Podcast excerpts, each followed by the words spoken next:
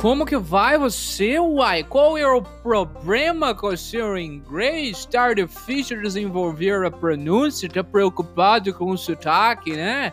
Ah, vamos ver isso hoje.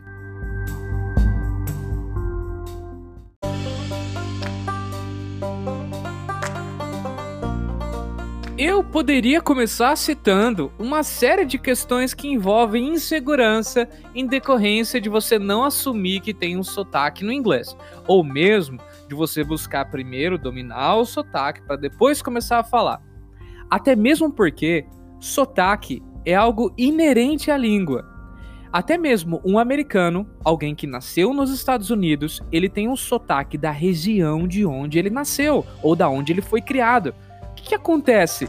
Sotaque é identidade cultural. Não é identidade de dominação, não é identidade de controle. Não, meu inglês eu controlo, meu inglês é bom, meu inglês é assim porque o meu sotaque é americano. Não! Se o seu inglês não for funcional, de que adianta ter algum sotaque? E outra coisa, sotaque é algo que se desenvolve a partir da fala. Então, se você quiser ter um, um, inglês que seja minimamente compreensível, você vai precisar começar a falar. Então, não há a possibilidade de você, primeira coisa, ter um inglês sem sotaque. Quando a gente fala em inglês sem sotaque, a gente está se referindo ao inglês que não existe. Tá? Mesmo quem fala em inglês já fala inglês com sotaque de alguma região. Então, não existe inglês sem sotaque. O que há é pessoas que têm sotaques diferentes. E aí você pode perceber que há sotaques até no núcleo familiar. Há questões de impostação de voz, de, enfim, tipo de vogal que você fala e que não fala, que tem a ver com o contexto em que você foi criado. Muitas vezes até do núcleo familiar. Então não há essa questão, essa necessidade, essa exigência de se ter um inglês com um sotaque X ou Y. Mas Marcel me fala, como que eu vou apresentar o meu inglês de forma polida se eu não tiver um sotaque perfeito?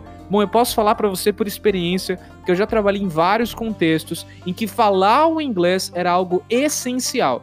E, em especial pelo, pelos cargos, de, pelos altos cargos, as pessoas têm aquela, aquela demanda por dominar-se um inglês chamado perfeito.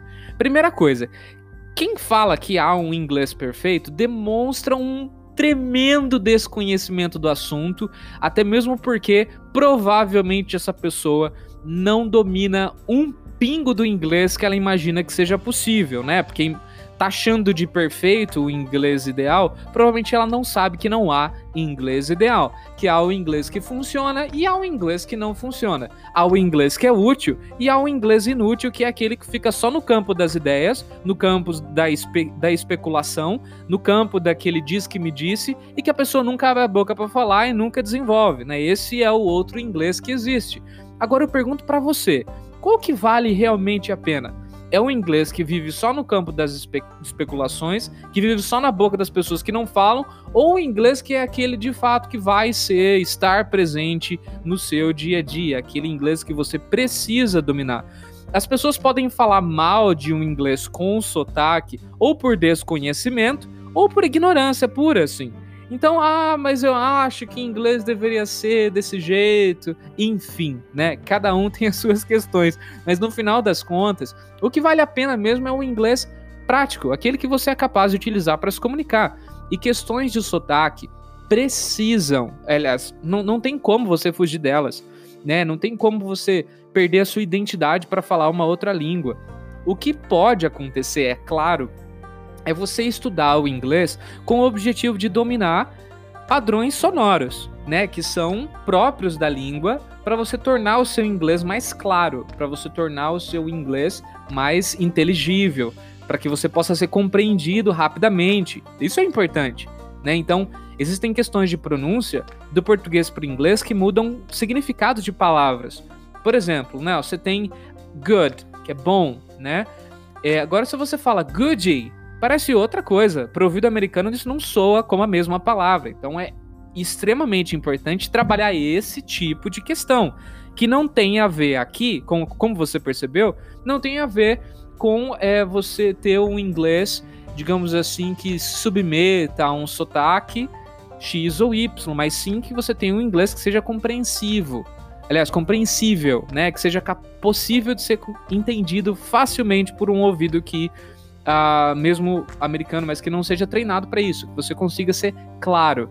Agora vamos analisar uma outra questão importante. Ah, teacher, mas o Joel Santana fala um inglês horrível, ninguém entende. Ah, primeiro que as pessoas adoram puxar o exemplo mais assim, mais distante daquilo que cada pessoa vai conseguir fazer. Primeira coisa, né? Se o inglês dele tá funcionando para ele, perfeito. Imagina que hoje o inglês dele seja alguma coisa mais comercial pelas propagandas que ele faz, né? Mas você, se você for um pouquinho mais uh, diligente, você vai notar o seguinte: que provavelmente muito poucas pessoas falam inglês como ele.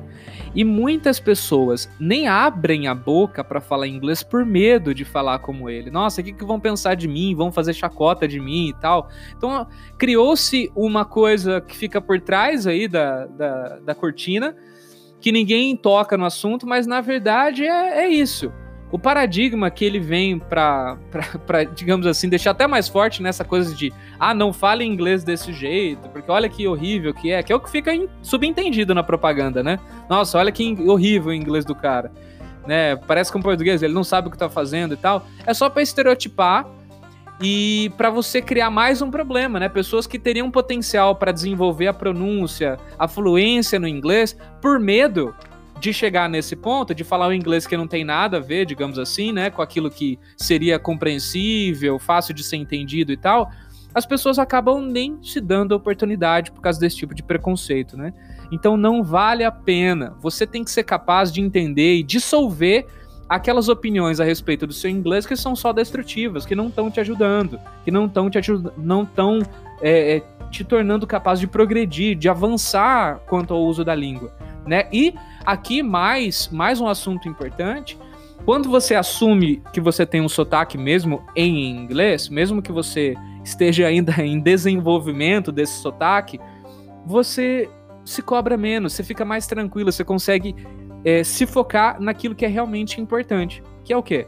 Falar, quer desenvolver, quer ter uma conversa com alguém, enfim, né? Espero que você tenha entendido essas questões. Eu agradeço muito mais uma vez você estar tá acompanhando o meu trabalho, tá apoiando tudo que eu faço aqui. Peço para que você possa mandar esse podcast para mais pessoas, para que mais pessoas possam estar cientes dessas questões importantíssimas da língua, que a gente possa construir um país em que as pessoas falam inglês sem medo, sem preconceito, sem nada, é, de verdade construindo para que todo mundo consiga ter acesso à informação e mais importante, né, que a gente consiga ter acesso a oportunidades que vêm com o inglês. Né? Se você quiser ter oportunidades é, que vêm com o inglês e você quiser também providenciar essas oportunidades para pessoas que você gosta, peço também que você mande esse podcast, esse episódio de hoje, que foi especialmente pensado para essas pessoas, tá bom? E para mim também, em algum momento, eu já precisei desse conselho. Marcel, esquece essa questão de sotaque, se concentra em falar, em perceber os padrões da língua e imitar, em reproduzir os sons da forma que você conseguir e depois você se preocupa com a questão de pronúncia. After, you may think about pronunciation. Ah, mas teacher, é, é importante saber falar inglês direitinho. É, a questão aqui é a preocupação exacerbada a respeito disso, né? Você não parar para pensar, para entender que isso está impedindo você de evoluir, porque você está tão preocupado em esperar a hora certa de falar direito que você nunca vai chegar lá por não se dar essa oportunidade, né? De falar, de desenvolver, de se ouvir né? Você só calibra a sua pronúncia quando você se ouve. Então é muito importante que você não tenha essa necessidade de adequar o seu inglês a um sotaque, tá? Existem dois, aqui para a gente finalizar, existem dois sotaques que a gente considera como referência na hora de aprender um, a língua inglesa, tá? Que é o britânico e o americano. Mas eles são as únicas possibilidades? Não. Se você for morar na Índia, você vai falar o inglês indiano, que tem o sotaque indiano. Oh, very good. I think this should do this, should do that. É uma coisa ruim? Não. É o sotaque indiano, o sotaque dos caras de lá. Mesma coisa, se você for morar na China, você vai falar um inglês que tem um sotaque chinês. E se você vai vir pro Brasil, é, proba probably you will speak English like a Brazilian. And this is not a problem. It, it is a problem if you don't speak. Eu tô dando um exemplo aqui para você de como que sou o sotaque brasileiro.